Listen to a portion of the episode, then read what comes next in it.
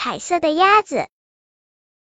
有一只鸭子蹲在鸭巢里，想着：如果我有一堆彩色的蛋，就可以孵出一群彩色的鸭子，我就可以带着这群彩色的鸭子去旅行。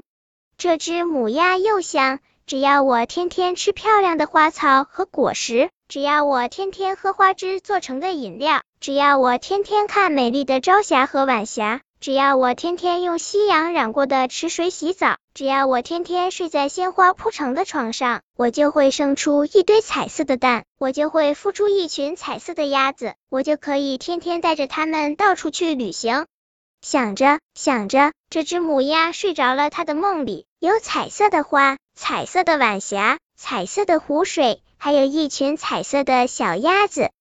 后来，母鸭真的生了一堆像雪一样白的蛋。映着夕阳的光辉，那些蛋就像彩色的一样，好看极了。母鸭也真的孵出了一群黄黄的小鸭子，黄黄的小鸭子在夕阳下游戏，好像染上了漂亮的色彩一样，好看极了。